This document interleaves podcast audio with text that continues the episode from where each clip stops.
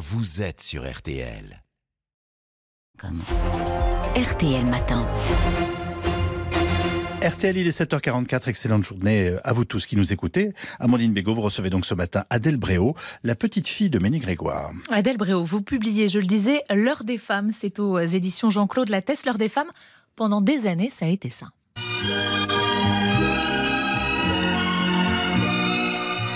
15h04 minutes, cher Meni, vous arrivez juste à l'heure pour nous Pour parler, parler de tendresse. de tendresse, De Jean. tendresse. Tous De ceux qui ont connu euh, cette époque s'en souviennent. Allô Ménie, l'émission de Ménie Grégoire, votre grand-mère, donc Adèle Bréau. Elle a été la première en 1967 à donner la parole aux femmes et chaque émission débutait par une lettre de femme. Chère madame, j'ai 40 ans, mariée depuis 19 ans, mon mari 41 ans et nous avons quatre enfants. Mon mari a beaucoup de qualités. Sobre, travailleur, honnête. Il est aussi un bon père et il n'a pas de liaison.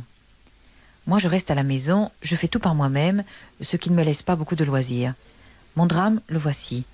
Chez mon mari, il n'y a pas de place pour la tendresse. Il passe des soirées entières la tête dans un livre ou à chercher des mots croisés. Je refoule les sanglots qui me serrent la gorge et je me tais. Mais il y a des moments où j'ai envie de me révolter, de lui crier que je n'en peux plus, que je voudrais être autre chose qu'une utilité, la fidèle servante et le repos du guerrier. Être autre chose qu'une utilité. On est en décembre 68, Adèle Bréau, on est super loin de l'image qu'on a de cette époque-là, de libération justement de 68. Et pourtant, c'était ça, la France, les femmes de cette époque-là. Absolument. Et, euh, et ce qui m'a beaucoup intéressé dans le travail de, de ma grand-mère, c'est que toutes les lettres qu'elle a reçues pendant les 14 ans euh, qu'ont duré l'émission, euh, elle les a confiées aux archives départementales de Tours, donc j'ai pu les consulter. Et effectivement, euh, on se rend compte de d'une réalité euh, de la France dont on n'a pas forcément conscience quand on pense à 68 et on pense que la pilule, tout le monde l'a, que que les femmes savent tout sur tout. Et ma grand-mère me disait très très souvent, les femmes qui m'écrivaient ne rien sur plein de domaines, mais notamment sur le couple et sur la tendresse et ses possibilités. 67, c'est la légalisation certes de la pilule, mais effectivement, elle mettra des années et des années. Euh, deux ans avant, en 65, euh, les femmes seulement obtiennent le droit d'ouvrir un compte bancaire et de travailler sans l'autorisation de, de- de leur mari. C'était complètement révolutionnaire. Et alors, moi qui travaille ici à RTL, j'en avais entendu parler de Ménie Grégoire, etc. Mais c'est vrai que je n'imaginais pas l'ampleur euh, du phénomène et des changements qu'elle a réussi à, à faire. C'est dingue. Bah, comme le disait souvent ma grand-mère, ça a été vraiment une conjonction de choses qui ont fait que ça a explosé. Elle était au bon endroit, au bon moment, et c'était évidemment la bonne personne. 67, c'est la pilule. C'est juste avant les mouvements étudiants euh, de 68.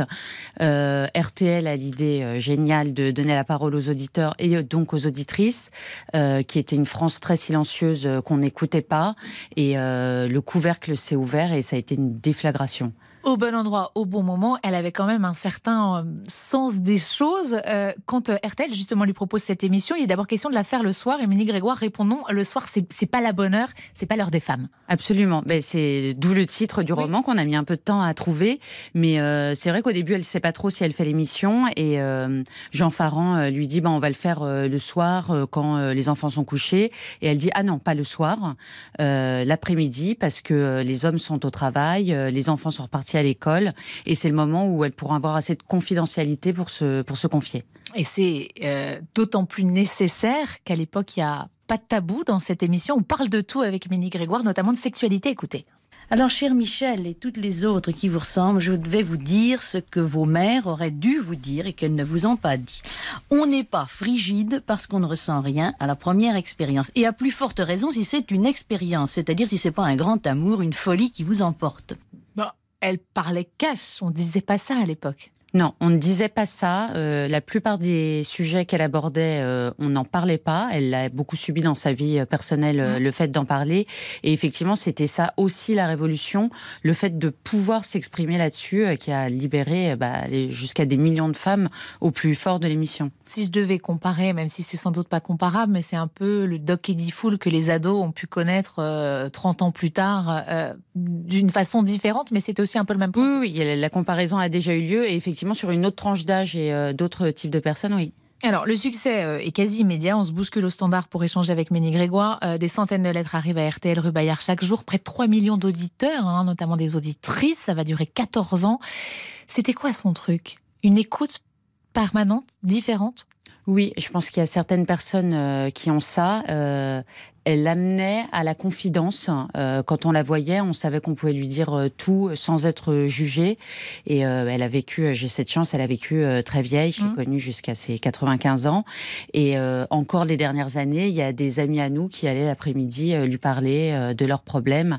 C'est vraiment, voilà, c'est un truc qu'elle avait et qui, même à la voix, les auditrices entendaient et les a poussées à, à appeler et à écrire par C'était pas une grand-mère comme les autres, j'imagine.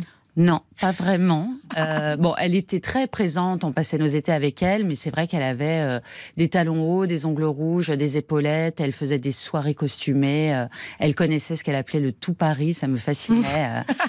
C'était euh, ouais. Mais c'est vrai. Paris Quel, était- quel- avec lequel, euh, enfin en tout cas dans le roman, euh, elle, est assez critique aussi. euh, Oui, c'était c'était très paradoxal. Nous, on voyait la partie immergée, le, le Mm. voilà, le spectacle, les paillettes, mais on n'avait pas conscience, et ça, j'en ai eu conscience en écrivant le livre, de aussi tout le malheur qu'elle recevait euh, au quotidien et qui était assez difficile pour elle à porter. Alors, c'est un roman, je le précise, et pas une biographie. On suit l'itinéraire de, de quatre femmes, Ménie Grégoire bien sûr. Il y a aussi Mireille et Suzanne euh, qui, elles, vont découvrir l'émission et se libérer grâce à elle. Et puis la quatrième, c'est Esther, une jeune femme d'aujourd'hui, un peu paumée et qui va euh, travailler justement, euh, se documenter sur la vie de Ménie Grégoire. Elle est très critique, dites-vous, dans ce livre, très sévère même avec les grandes figures féministes, Simone de Beauvoir notamment. Elle n'aime pas trop. Je, je dirais pas qu'elle l'aimait pas trop, mais c'est vrai qu'on l'a beaucoup comparée à ses débuts. Et elle, ce qu'elle rejetait entre guillemets chez Simone de Beauvoir, enfin ce en quoi elle se positionnait différemment, c'est que pour Simone de Beauvoir, le mariage était une aliénation. euh, il fallait vivre, euh, si je suis excessive, comme au flore. Et ma grand-mère partait du postulat, comme elle recevait déjà les lettres de plein de lectrices, que de toute façon les femmes en France étaient pour la plupart mariées, avec euh, quatre enfants, avaient du mal à, à gérer euh, leur grossesse, euh, leur vie de couple, et elles partaient de ce postulat pour gérer Ouais, leurs disait, problèmes. C'est bien beau de fustiger le patriarcat avant de ça, il faut tenir compte des réalités de son époque. Qu'est-ce qu'elle dirait des féministes d'aujourd'hui? Ça, je sais pas. Ce que je sais en revanche, c'est que je déjeunais encore euh, très très souvent avec elle jusqu'à la fin de sa vie, et elle avait gardé cette. Elle est décédée en euh, 2014. Exactement. Euh, elle me posait tout le temps la question de savoir comment allaient les femmes. J'arrivais, elle me disait comment vont les femmes, comme je travaille dans la presse féminine? Euh, réponse très difficile à trouver. Mais euh, voilà, elle était soucieuse parce qu'elle savait qu'elle avait participé à quelque chose de fort. Euh, Mais MeToo, par exemple, elle aurait aimé ça? Je sais pas. elle- Par exemple, chez moi, on n'a jamais prononcé le mot de féminisme. C'était plus son féminisme était plus par l'exemple. Moi, j'ai vu une femme très libre qui a choisi d'avoir une carrière qui commence à 50 ans, ce qui pour moi est extrêmement Mhm. euh, inspirant et pour plein de gens. Euh, et euh, voilà, son couple était également euh, très heureux. Mon grand-père l'a porté. euh, Elle était très amoureuse. elle enfin, était très amoureuse, elle aimait beaucoup les hommes, c'est beaucoup d'hommes, notamment Jean Farand, qui l'ont porté dans son combat. Donc, euh, je sais pas, peut-être que ça aurait été un peu trop binaire. Peut-être un peu trop extrémiste, Mm. comme euh, ce que- ce qu'elle disait de Simone de Beauvoir. Merci beaucoup, en tout cas.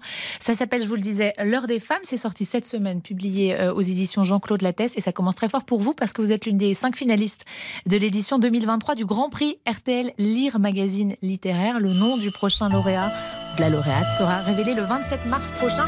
Pour l'instant, j'ai lu que le vôtre et franchement, euh, ça vaut le détour.